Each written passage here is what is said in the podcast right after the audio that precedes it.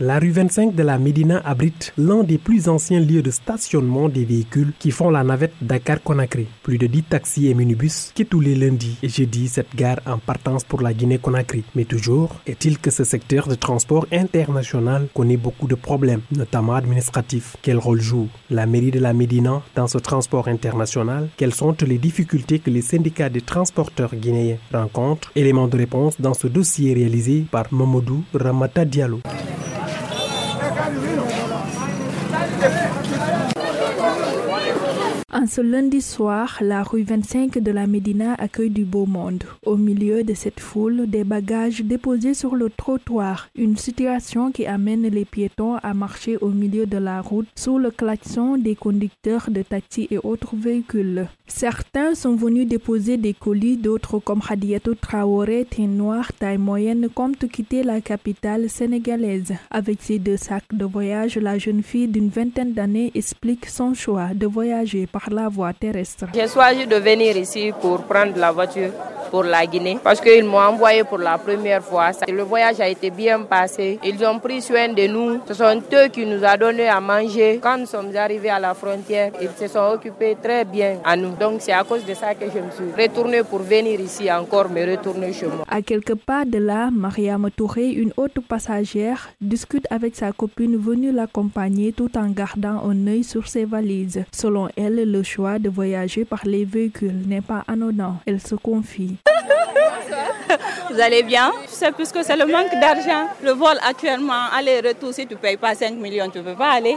Pour voyager vers la voiture, c'est moins cher, c'est pourquoi je prends la voiture. Tout le contraire pour Aïcha Touré. La jeune dame vit toujours avec le traumatisme d'un accident de la route dont elle a été victime. Par la voie, c'est pas trop prudent. Moi, je suis venue par la voie arrière. C'est pas parce que je suis riche, hein. c'est parce que une fois là, j'ai fait l'accident sur la voie. Donc, euh, depuis ça, j'ai pas osé voyager de voiture.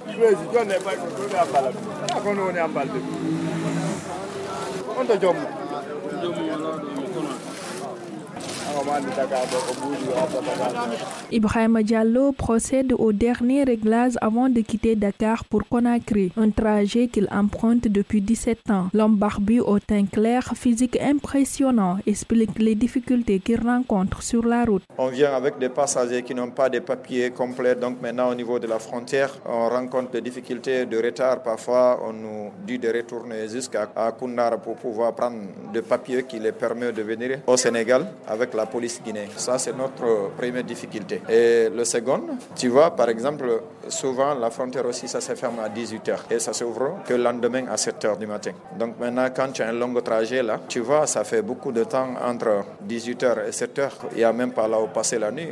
Nos passagers, nous, on passe la nuit sur terre comme ça. Pour réglementer ce secteur, les chauffeurs des 25 points de départ des véhicules en partance pour la Guinée-Conakry ont créé le syndicat national des transporteurs routiers guinéens au Sénégal. Taïbou Kamara en est le secrétaire général. L'origine du syndicat, sa création, c'est comme euh, des contextes internationaux. Partout il y a groupement des gens, il faut vous réunir pour des conventions ou des rapports interpersonnels qui peuvent vous permettre d'améliorer les conditions de vie de vos, de, de vos travailleurs et de vous-même. C'est dans ces soucis nous avons tenu de nous organiser. Concernant le rapport qu'ils entretiennent avec la mairie de Dakar, Taïbou Kamara affirme. Dans le sens du vrai mot, la mairie nous aide à améliorer notre condition de vie, mais aussi à ordonner notre travail. La mairie fait son travail de gendarme. Nous avons contacté la mairie de Médina pour plus d'informations. Pape Amadoussi est le chef de cabinet du maire Bamba Fall. Par rapport à ces transporteurs guinéens qui se sont installés à la Médina, nous, au niveau de la mairie, je pense que nous avons du mal pratiquement à quantifier euh, cette activité-là. C'est pas plus tard qu'il y a deux mois de cela, il y a un problème qui s'est produit ici à la Médina entre les transporteurs guinéens et les représentants des transporteurs sénégalais. Donc, qui sont venus se plaindre à notre niveau pour nous demander que les Guinéens n'ont pas le droit d'installer pratiquement des garages clandestins au niveau de la Médina. Donc, c'est à nous maintenant de prendre nos responsabilités en tant que municipalité et éventuellement interdire ce transport de masse qui se fait au niveau de la Médina. Partant de là, je me suis rapproché euh, du côté du maire. M'a carrément signifié que ce, transport effectué au niveau de la rue 25 est illégal. Selon Taïbou Kamara, ce transport jugé illégal par la mairie contribue à l'économie du Sénégal avec un chiffre d'affaires de 5 milliards de francs CFA par mois. Les conventions entre ces deux pays ont accordé 200 taxis guinéens par semaine qui doivent circuler entre ces deux pays. 200 taxis, je dis bien 200 taxis. Donc le chiffre minimal approximatif de transactions de commerce entre ces deux pays peut avoir au moins, au moins à peu près 5 milliards de francs CFA par mois. D'après le secrétaire général du syndicat, le seul objectif des transporteurs routiers guinéens au Sénégal est de pouvoir circuler tranquillement au Sénégal. Pour ce faire, Taïbou Kamara lance un appel aux bonnes volontés pour l'amélioration de ce secteur.